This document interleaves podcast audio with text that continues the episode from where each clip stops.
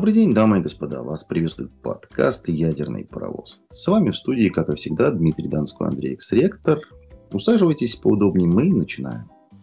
А мы начинаем с новости про Министерство торговли США, которое инициировало расследование с целью выяснить, как автомобильные технологии иностранного производства могут быть использованы для сбора чувствительной информации. Расследование сосредоточится на подключенных транспортных средствах, то есть на автомобилях с допуском, с допуском а, в интернет. На фоне опасений, что их камеры, датчики и бортовые компьютеры могут быть использованы для сбора конфиденциальных данных о гражданах и инфраструктуре. Нацелены они, конечно, на китайский автопром. А что у вас?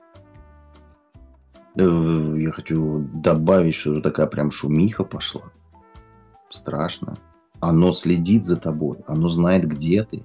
А китайцы привязывают даже всю эту историю через мастер-аккаунт, да, вот, где есть вся информация о тебе. То есть ты, о тебе знают все. Биометрию твою, да, куда ты едешь, как часто ты ездишь, а, в какие магазины ты ездишь, ну, чуть ли не что ты покупаешь. Ну да. И прямо те вот, вот, вот до этого они не возбуждались. А вот тут резко прям что-то пошло не так. Ну, они потому, знают о нас все. Ну, потому что, а то, что вот последний год буквально, последний, да, после пандемии а, китайцы прям заполонили американский рынок. Kia да. буквально вот врослась здесь. Я здесь какой-то смешной... Ну, не суть. А, я тут какие-то смешные названия даже машин типа, знаешь, Great Wall, и типа вот таких вот. Знаешь, Чанган.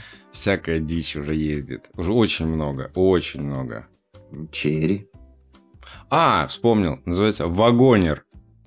Вагонер? Вагонер. Вот еще нет. Я не знаю, да. что это за дичь вообще. Вагонер. Я пытался со всех сторон, может, думаю, просто, ну, марка, ну, модель марки. Модель. Нет, это прям марка машины. Я...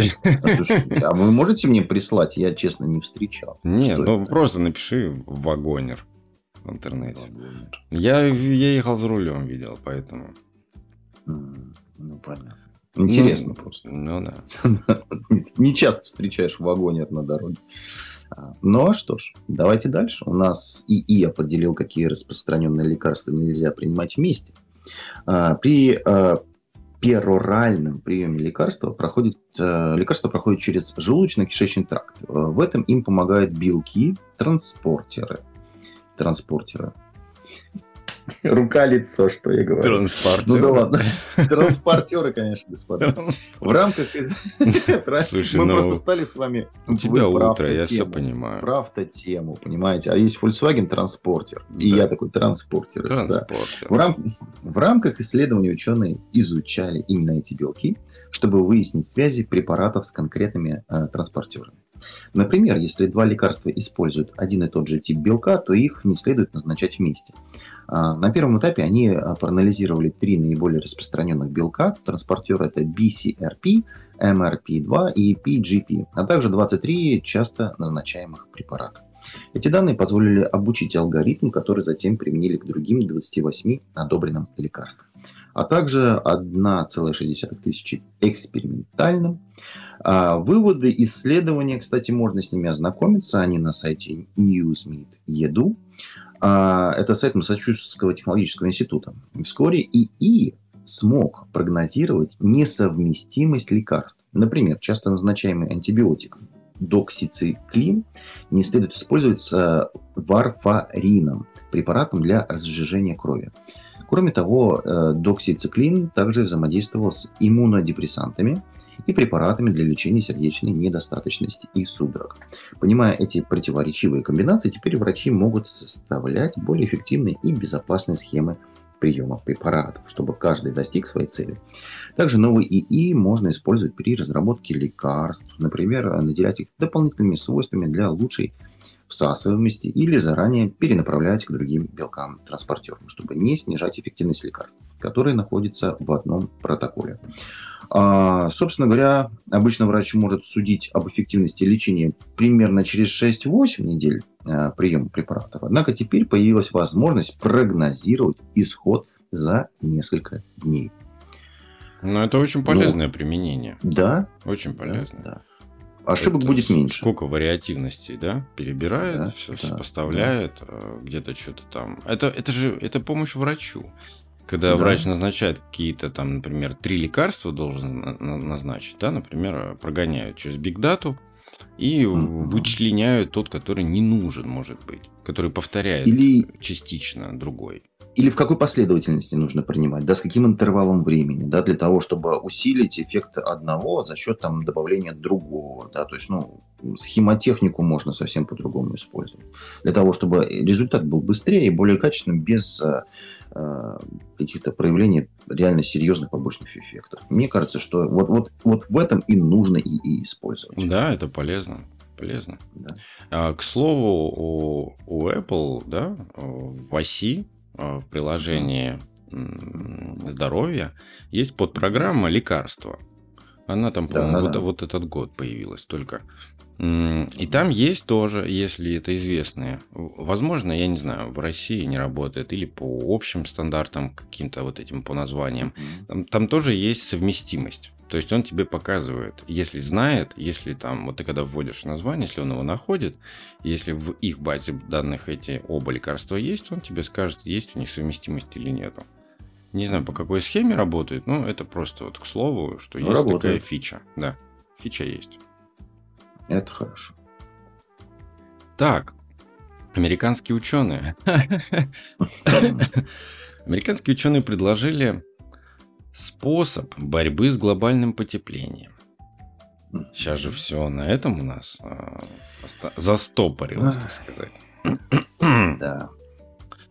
В журнале Science Advances вышла статья исследователей Национального управления океанических и атмосферных исследований США, в которой ученые предложили прекрасное средство для сдерживания роста нагрева Земли. Решение не отменяет необходимости снижать парниковые выбросы, но может стать одним из методов сдерживания неуклонного роста температуры на поверхности планеты. Они предложили сбрасывать с самолетов лед. Меня опять терзают смутные сомнения. На голову. Да это просто вот, вот, вот что? Расч... Расчеты... на март месяц. Местами выпадение льда. Самолета.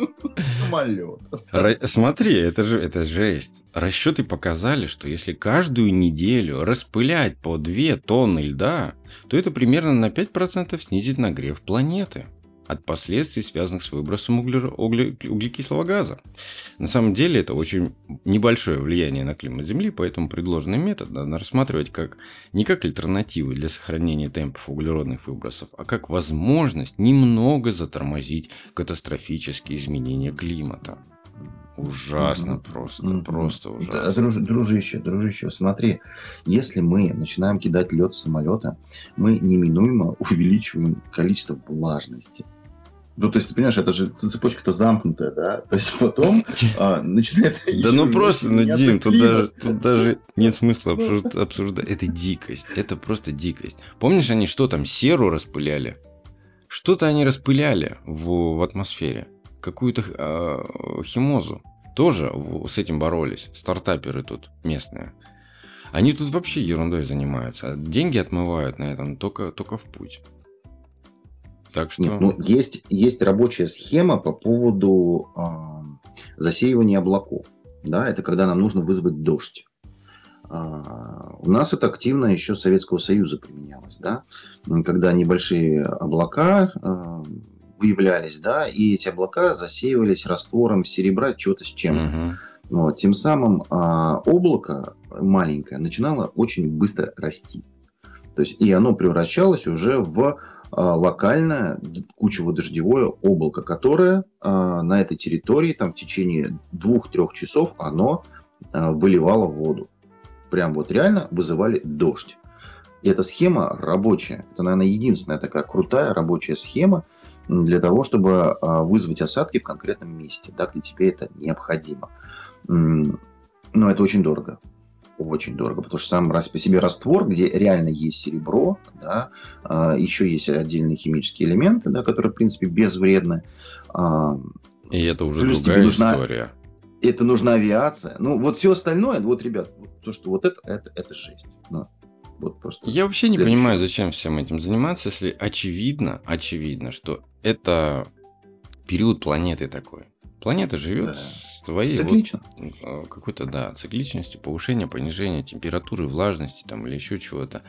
Надо просто... Не надо пытаться природу а, менять. Надо нам меняться и подстраиваться под нее, потому что мы здесь гости. Не забывайте об этом. Ой, да. Что еще интересного?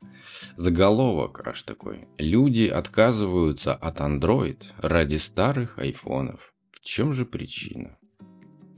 Так вот, на информацию собрал ресурс 925 Mac. Согласно их источнику, среди всех покупателей iPhone за 2023 год примерно 13% до этого пользовались Android смартфоном. Оказывается, перебежчики вовсе не стремятся брать свежий и дорогой iPhone, чтобы попробовать самые, самые новые фишки Apple. Они берут модели прошлых лет. Судя по опросам, около 80% Android а смартфонов в 2023 году приобрели а, владельцев, да, владельцев Android mm-hmm. смартфонов, приобрели а, iPhone 1-3-летней давности – Например, 10% купили iPhone SE, 8% iPhone 12, еще 11% купили iPhone 13. Если учесть, что с сентября 2023 года линейка iPhone 14 тоже стала прошлогодней, то количество покупателей старых iPhone становится еще больше. Всего 20% людей, мигрирующих с Android, купили устройство линейки iPhone 15. Исследователи предполагают, что на то есть две причины. Во-первых, ценники старых iPhone намного привычнее – пользователям Android смартфонов. Опять, видишь, опять вопрос цены, которые так э, в среднем стоят дешевле. Во-вторых, новички считают, что для пробы и переезда не обязательно сразу врываться в luxury. И поначалу достаточно взять трехлетнее устройство, чтобы присмотреться к iOS. Вот такая вот статистика. Ну, это правильно, на самом деле. Я так раньше тоже начинал, когда я перешел с Android на iOS. Я на прошлом устройстве это делал. То есть не на топовом, а современном, последнем, а на прошлом. Я посмотрел, мне понравилось, я поюзал, и я захотел действительно уже ворваться, как говорится, уже в э, новинки, все в самое новое, в железо. Собственно говоря, что потом и сделал. Это я тебя пересадил, помнишь? Да меня все пересадили. Я просто, просто помню все. тебя таким, знаешь, а, прям андроидофилом. Ты прям, ты ходил с HTC и прям бился, бился до крови. Нет, да, вот и все. HTC, ты был уверен, Sony, что... Потом ну, Sony ну, я не помню, ну, не суть. Вот, пожалуйста. Ты поменялся да. в лучшую сторону. Посмотри, ты стал да, добрее, да, да. лучше, Ясно, светлее. Да. Понимаешь? Технологично. Матом меньше ругаешься это все позитивно Вообще перестал, отшептала. Отшептала. Ну вот просто, вот, вот, вот, вот, а, вот скажи людям, вот это больно? Это хуже стало тебе? Это больно. Вам станет лучше, но это больно, потому что а, когда вы находитесь в экосистеме андроида, у вас есть свои платные подписки, платные программы, которые вы купили, и когда вы переходите на iOS, вы перерождаетесь, вы становитесь индусом. То есть у вас начинается внезапно в вашей настоящей жизни а, новая жизнь. И вы отказываетесь от всего груза прошлого. APK, а вот где вот это там вот это скачать, а там вот это, вот то все. Просто Apple Store. Не, нет боли. Больше боли нет. Только честные, качественные программы. Если чего-то нет, ты значит просто можешь без этого обойтись. Ну, слушай, а ну, это я по, се- по себе знаю. Есть все, вообще, ребят, все есть. На самом деле, если мне что-то мало и мне надо что-то ломаное, я могу установить а, ИПА. Ну, в обход Apple Store. Это вообще не проблема.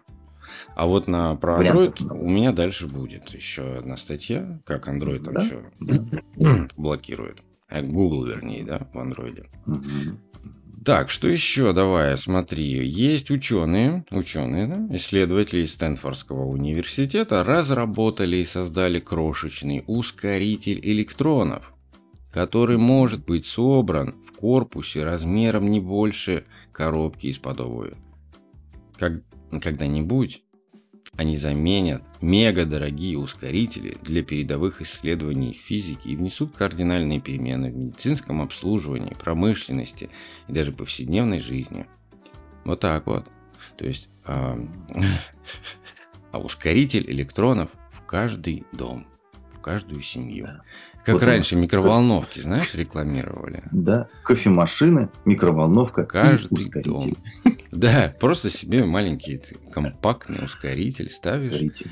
и ускоряешь, да. чтобы, чтобы там, я не знаю, как чтобы, это... Чтобы ускорять все, что хотите. Яичницу, макарошки, отбивную. Я, правда, не знаю, зачем ускоритель частиц на кухне дома, но не суть. Просто чтобы было комфортно и уютно в семье. Ну а что у вас? Знаете, у нас тоже хай-тек подвезли. Прозрачные электроды помогут ускорить интернет и пригодятся для умных окон. Ученые разработали прозрачный электрод, элемент, э, проводящий электрический ток на основе соединения германия и кальция, который повысил светочувствительность экспериментального фотодетектора на 85%. О, Такие это электроды, показатель. Да, да, показатель. Такие электроды можно будет использовать э, в волоконно-оптических линиях передачи информации для более быстрого интернета, а также при создании покрытия для умных окон, которые смогут противостоять обледенению и запотеванию благодаря способности эффективно нагреваться – при приложении небольшого электрического напряжения. Результаты исследования, а, поддержанного грантом Российского научного фонда РНФ, опубликованы в журнале ACS Applied Electronic Materials. Меня, меня порвало. Э, Российский научный да. фонд РНФ ACS Applied Electronic Materials. А у нас нету ну, научных журналов с русскими названиями? А, как-то не встречается, да? Как-то у меня, у меня начался когнитивный диссонанс. Это уж извините. А, потому Продолжим. что... Ну, ладно. ну да, хорошо, потому что, потому что. Просто потому что у нас э, забыли, каково это нести науку, да, науку и технику в жизнь людей. Простыми словами, вот как мы, объяснять, рассказывать, и чтобы были люди в курсе, немножечко бочком-бочком, зная, что вокруг происходит. Забыли об этом, потому что теперь таких даже журналов не выпускают. Наука и жизнь, например, да? Да, это нау- наука и мол- а, техника молодежи. Да, да, да. Науч ну, продолжим. Поп, там ну, много всего же да. было. Крокодил. Ну, а... Это мы. Вы так до Яралаша дойдете. Ну, Там давай. тоже по технике было. Оптоэлектронные устройства, приборы, преобразующие свет э, в электрический ток или наоборот, все чаще используются в технике, информационных технологиях и медицине. Так, например, по оптика, оптиковолокну можно с высокой скоростью передать данные на большие расстояния. Но это мы все знаем. Оптоэлектронные микросхемы позволяют сделать работу компьютеров быстрее и надежнее, а солнечные батареи получают все больше распространения с каждым годом, о чем мы даже до этого и говорили. А, ученые из Института автоматики и процессов управления Дальневосточного отделения РАН Владивосток а, впервые разработали электроды на основе дигерманида кальция. Соединение, состоящее из чередующихся двумерных слоев атомов кальция и германия. Авторы вырастили тонкие, толщиной в десятки тысяч раз меньше миллиметра пленки, этого материала, осаждая в вакуумной камере кальций германий на подложку из оксида алюминия и приводя их в температурную обработку при температуре 750-850, то есть запекали. Угу. Исследователи оценили прозрачность полученных образцов, пропуская через них свет разных длин волн. Оказалось, что материал пропускает до 78% излучения, но преимущественно в инфракрасном диапазоне от 1000 до 4000 нанометров. Чтобы улучшить характеристики, электродов физики решили сделать с помощью лазеров пленки небольшие квадратные отверстия. Так, чтобы на поверхности материала появился клетчатый узор. Такая лазерная обработка позволила повысить прозрачность электрода до 90%, особенно видимой области спектра. В результате электрод стал прозрачным уже в более широком диапазоне длины цветовых волн от 400 до 7000 нанометров. При этом обработка не оказала существенного влияния на его электрические характеристики. А, лазерная обработка приводит к образованию полностью прозрачных микроотверстий, и чем больше их плотность, тем выше общая прозрачность области узора. А, на самом деле тут очень много всякой водищи. Не, ну я-то понял, а... как бы. Мне просто даже сразу вопрос, как бы, почему они использовали оксид, например, алюминия, вместо а, попробовали бы изначально от оксида серебра. То есть, э, ну просто из зеркальной, да, технологии. Ну да, да. Это было бы Но на самом деле, я думаю, что... А потом уже, Тут... типа, делать подешевле, смотреть, как качество падает. На самом деле, эта история, они просто, ну, не глубоко думают на эту тему, да, потому что они вот тут говорят нам про поводу каких-то там панелей световых, еще чего-то.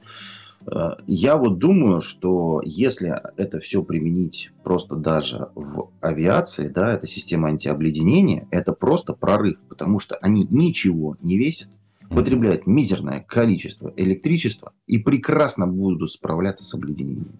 И они не весят ничего, это самое главное. Ну да. Друзья, вот это вот прорыв. Вот да. если туда, это просто прорыв. Все, забудем про то, что нужно что-то обрабатывать. У тебя вся поверхность, ты можешь эту тоненькую пленочку нанести, и это будет всегда железобетонно работать. Ну, а это только одно из применений, которое может быть. Далее, поле не пахано. Ну, тогда перейдем к новой новости. Mm-hmm. Президент России Владимир Владимирович Путин, ну, кто не в курсе, 29 февраля 2024 года в ходе выступления с посланием Федеральному собранию поручил к сожалению, до 2035 года очень длинный срок, правда, мне так вот не очень нравятся такие поручения затянутые. Выделить на развитие высокоскоростного спутникового интернета 116 миллиардов рублей. По мнению экспертов, на создание полноценной низкоорбитальной спутниковой группировки понадобится в 5 раз больше средств. В горизонте текущего десятилетия нужно обеспечить доступ к высокоскоростному интернету практически на всей территории России. Решим, решим эту задачу в том числе за счет кратного наращивания нашей спутниковой группировки. Направим на, не, на ее развитие 116 миллиардов рублей, заявил президент. Ну, будет российский Starlink. По крайней мере, в планах. Вообще, он же был в планах, на самом деле. Он ничего нового не дал. Ничего нового. Там а, пытались сотрудничать с OneWeb, по-моему, компанией, еще с какой-то британской. Еще парочка хотели развернуть с нами вместе. И, ну, потом что-то пошло не так. Вот, и все это накрылось. Ну, теперь за свой счет. Ну, за свой счет и хорошо, зато независимый. Свои спутники, свой интернет спутниковый, своя спутниковая связь. Там, кстати, что-то было насчет того, что Илон Маск с обычного телефона как-то позвонил через спутник. Mm. Что-то такое. Ну, было. что-то было такое. Что-то да. Ну, это просто а... слухи, я поэтому слухи не беру в работу. На самом деле у нас есть орбитальная группировка спутников, которая обеспечивает э, доступ к телевидению на территории Российской Федерации. То есть спутниковое телевидение – это тот же самый триколор. У нас, насколько я понимаю, своя орбитальная группировка на, э, на околоземной орбите находится. Так вот, вопрос, а почему бы не воспользоваться этой орбитальной группировкой, потому что спутники постоянно выводятся новые, да, просто вот в эту орбитальную группировку э, к спутнику добавить еще дополнительную функцию – передачи интернета. Нет, базара принципе, нет. У нас если уже выводят новые, готова. да, если выводят да, новые, да, то окей. Да. А старые, они сильно устаревшие, понимаешь, морально mm-hmm. устаревшие. Там уже ничего, не, не, так это все не работает. Надо новые Просто выводить. Схема уже есть. Даже я тебе больше хочу сказать. Есть м- старый добрый проект у них. Это а, спутниковый интернет, он у нас уже есть. Да есть, я знаю, он да. Наш, российский, да, есть. Просто есть. там проблема в канальности, там э, симплексный метод передачи дан, данных, не дуплекс, то есть односторонний. То есть э, тебе нужна флешка с сим-картой, ну, самая 3G-шная, условно говоря, mm-hmm. ты отправляешь запрос, А сигнал приходит тебе уже интернета на вход, на download, ты получаешь уже со спутника. Но на спутник ты передаешь через э, GSM-сеть. Угу. Вот в этом проблема. Вот это сейчас так работает. Ну, потому ну, что не мы... планировали. Не да, планировали, что, да, блин, его да. возьмут и выпустят телефоны, телефоны, обычные айфоны, которые будут ловить спутников, спутниковую связь. Этого, ну, никто не знал. Не, не знал, да. Потому что не следом за ним пошли несколько производителей андроидов, да, там Samsung или кто там, кто-то mm-hmm. тоже сделал, несколько Google что-то сделал, да, по-моему. И пока еще в, зачатном, в зачаточном состоянии, потому что это все равно дорого. Но чем больше спутников туда вы, вы выкинут, то, то будет дешевле. Да. И это все к этому да. все равно придет. И у нас начали это понимать. А технология все, все еще старая. И что-то надо делать, надо вливаться. Потому что невозможно вливаться в инфраструктуру, которая тянется по земле. Который, ну да, да. Но да, это да. безумие. Я хотел бы, наверное, еще отметить тот факт, что мы уже больше 20 лет обладаем собственным спутниковым телевидением, и у нас есть соответствующая и база, и база знаний, и соответствующие специалисты. И вот на этой базе я бы и разворачивал бы всю историю, связанную отдельно со спутниковым интернетом полноценно. Ну да. Ну и думаю, сможем, да. А я передаю вам. Спасибо, спасибо, спасибо. Из-за потепления климата Арктику может заполнить радиоактивный газ. Эм, ну, тут, конечно, статья такая. А я, ну, у давайте... меня есть для этого вставочка. Меня опять терзают смутные сомнения. Вот тоже нас терзают. Радиоактивный газ из вечной Радиоактивные сомнения. Радиоактивные сомнения из вечной мерзлоты. Вечная мерзлота представляет собой э, своего рода барьер, блокирующий выход на поверхность газов, которые содержатся в почве. речь идет в первую очередь о метане и углекислом газе, который является парниковыми газами. Да, мы же все боимся глобального потепления. Угу. Однако, помимо них, в почве присутствует более опасный газ – радон – Представляешь? Как сообщают эксперты, по мере таяния вечной мерзлоты он выходит на поверхность и может накапливаться в помещениях. Угу. Чтобы э, вот... Э, в помещениях. Вот я вот на это все, я начинаю читать, да, и И даже вот думаю, вот вообще стоит ли... Вот Помещение в условиях э, мерзлоты вечной. Мерзлоты, помещение в условиях... много помещений, на... конечно же. Много помещений, причем они на сваях. И, они, и там как-то начинает накапливаться. Она через сваи поступает как бы в помещении. Не, ну... Ну, а как иначе? Я не слышал и... о потеплении на Южном полюсе.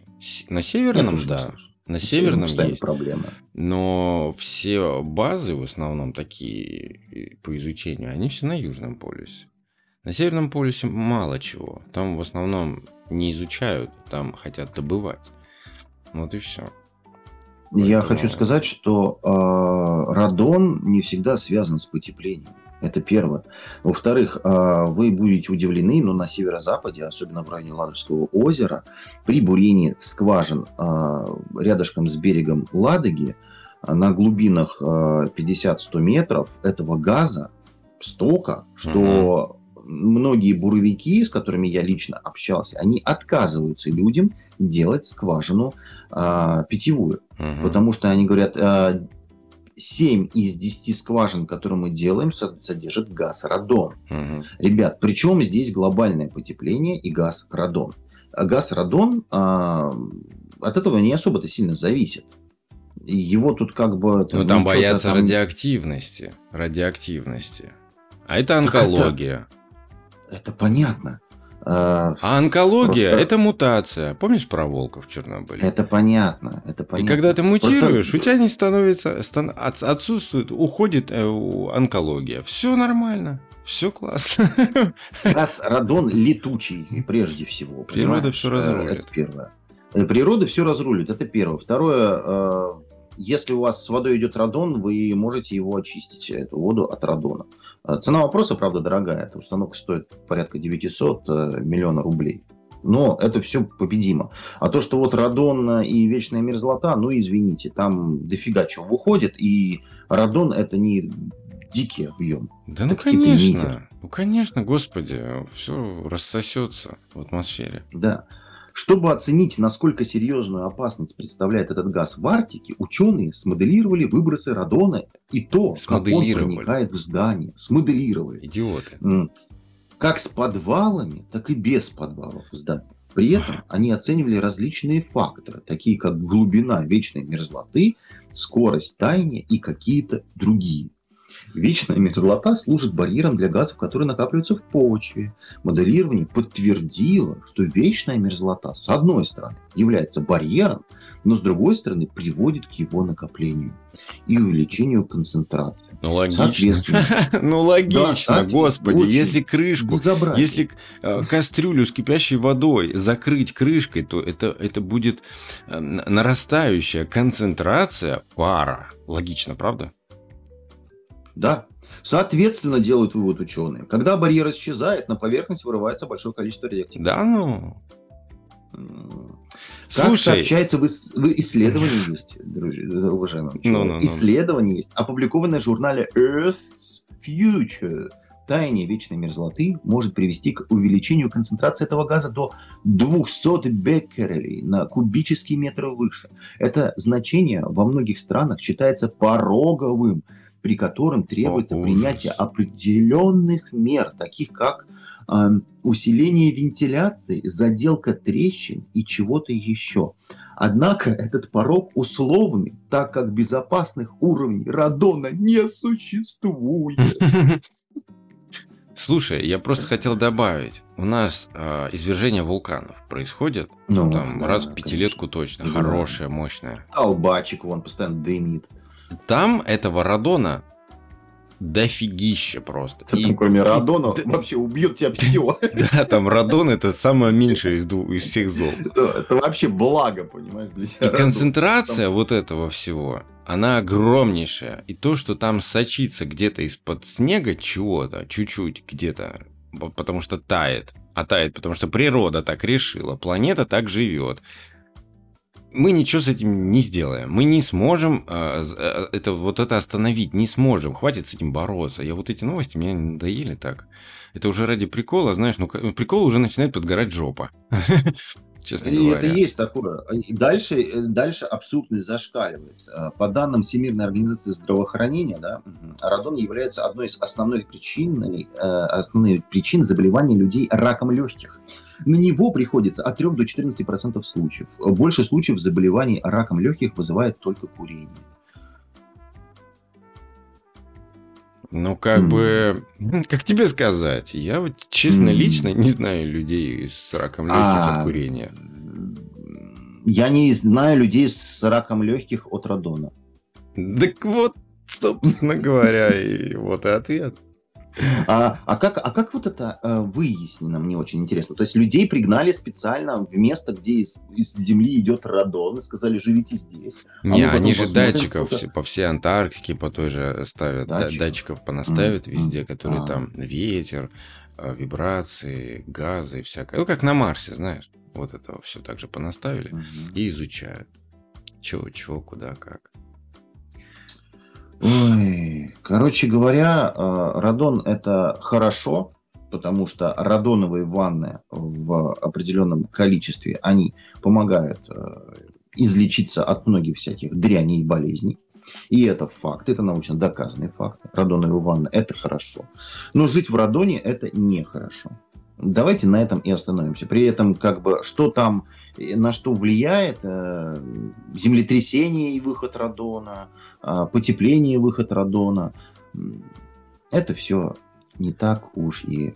Понимаешь, это все палка о трех концах, как говорится. Потому что смотри, ну мы в прошлом подкасте еще об этом говорили. Волки-мутанты, да? В прошлом, Ну, да. где-то там. Да. А у, у них из-за повышенного фона, да, радиоактивного, они чуть-чуть мутировали, несколько генов Да. мутировало, и у них пропала полностью онкология. Да. Как у нас лечат онколо- онко- онколога больных? О, химиотерапией или лучевой терапией. То есть, вот.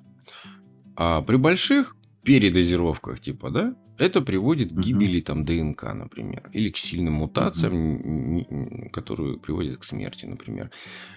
Но тут и плюсы, и минусы, и мы не знаем, как это работает на самом деле вообще. Просто не знаем. Поэтому давайте просто жить как есть. И все. Ну, возможно, что у нас предначертано биологическому виду нашему мутировать. Понимаешь? Ну, предначертано. Так мы и так живем И в мы генезисе. Это избежать не можем. Конечно. Потому что если Реально. мы остаемся на Земле, то мы по-любому мутируем так, как предполагается планетой. Все мутируют, потому что планета меняется. А те, кто пытается улететь на Марс или там еще в какой-нибудь Арс, а, они мутируют, потому что они будут на другой планете, с другими условиями. У них вообще...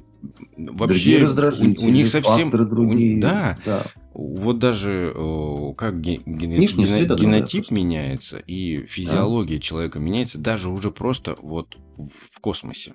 Просто в космосе. Я тебе больше хочу сказать, им вернуться потом, даже если они смогут, э, это будет означать верную гибель, потому что они уже не будут адаптированы к текущим заболеваниям, к Да. текущим вирусам, ко всему. Это верная будет смерть две расы людьми. Даже если Абсолютно одни разные люди улетят в космос, они будут, кстати, вот там э, поднимался очень серьезный вопрос о том, что люди, которые будут 8 месяцев лететь на Марс, они э, не все долетят.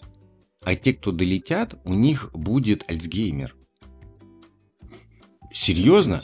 Потому что э, здесь нас на планете защищает планету наша атмосфера. Да? Магнитное поле.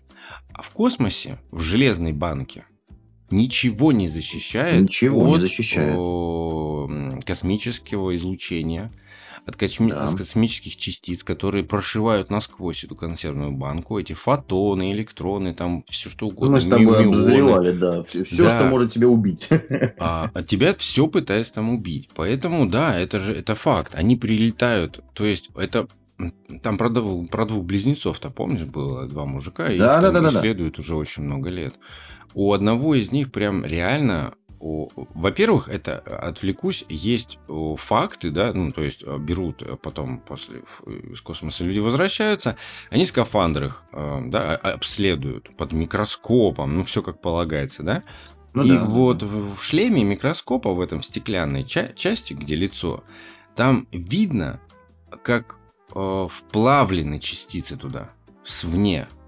Попытаюсь... э, э, Есть дырки, микротрещинки такие, знаешь, ну, которые, естественно, ни, ни на что не Ну влияют. да, да, да. То есть, Как вот... выбоины, сколы такие. Да, то есть, вот, вот этот песок постоянно в тебя летит. Микро-микро-микро. Да. Микропесок на бешеной скорости, да. И он портит ДНК. Он настолько вот это мелкое, что он пробивает твою клеточную структуру, а, ядро, пробивает тебе ДНК, портит его и пролетает дальше сквозь тебя. И это триллиарды частиц через себя в секунду пролетает. Ты, вот, и Да. через 8 месяцев они при- просто туда о- овощами придут. Ну, просто в пакетах. Вот и все. Ну да, это суповой набор. Они будут, они будут иметь очень большие проблемы с мышлением. То есть, по сути, мы отправляем туда людей в один конец. И рассчитывать на то, что они там будут а, ад- адекватные решения принимать, это просто не стоит. Вот и все. Ну там просто график нисходящий будет. Ну и, да? и, по- видимо, возраст, жи- ж- ну, жизнь короче будет у этих людей. Абсолютно. Ну, да, то есть, либо там нужно будет создавать какую-то защиту вот, в виде атмосферы, еще чего-то, да. А с учетом того, да, что другого места для всех, куда улететь, и все-таки не существует, то я предлагаю просто сдаться на милость природе и по- подстраиваться под нее, вот и все. Безусловно. И вообще Если- это дело нужно уважать. Если нам Ну, придется ты мутировать, ну все, значит, так тому и быть. Потому что, ну слушай, а, это смешно называться царем природы, там, вот это все, Ну да, венец да, да. творения и все дела. Мутируют все. Все виды на Земле мутируют, в том числе и человек. Если говорить даже о человеке как о, э, о предке обезьян, э, ну что обезьяны Мгм. предки, да, его все, все ежи с ними, это же мутации по сути своей. А они Да. были. Ну, хорошо. Ну, я не верю, конечно, что от обезьяны, но не суть. Но мы же мутировали. Э, и все животные мутируют. Бактерии мутируют буквально ежедневно. Вирус ковида сколько раз уже мутировал? Все мутируют. Да. И к этому никто не придает этому значения. А как касается мутаций человека, что все нет, не, не, не, не, нет, я хочу остаться таким, какой я есть. А то, что у людей рождаются уже с маленькой челюстью, что у них уже не влезает по два зуба коренных, то на это как-то никто не обращает внимания. А это мутации, все идут дальше, они идут, вы их просто даже не видите. Э, рядом ходите, вы настолько ой, себе под нос смотрите, что не видите, э, как окружающий мир меняется. Он меняется, это, это факт. Где-то радон, где-то снег потаял. Ну и что? Где-то жарче стало. Ну и что? Ну, вот такой период. Давайте подстраиваться, жить дальше. Да? Собственно говоря, горбатые киты подстроились под а, природу, так сказать. Ну, да, да. А впервые горбатые киты спарились на глазах у людей. Представляешь, это впервые, это Извините. в принципе еще не видели никогда, чтобы два а, кита спари, спари, спаривание было. Так вот, два гавайских фотографа стали первыми, кому удалось снять спаривание горбатых китов. Изучая полученные снимки, они обнаружили, что оба кита были самцами. Ну и на этом намасте, спасибо и удачи. Спасибо.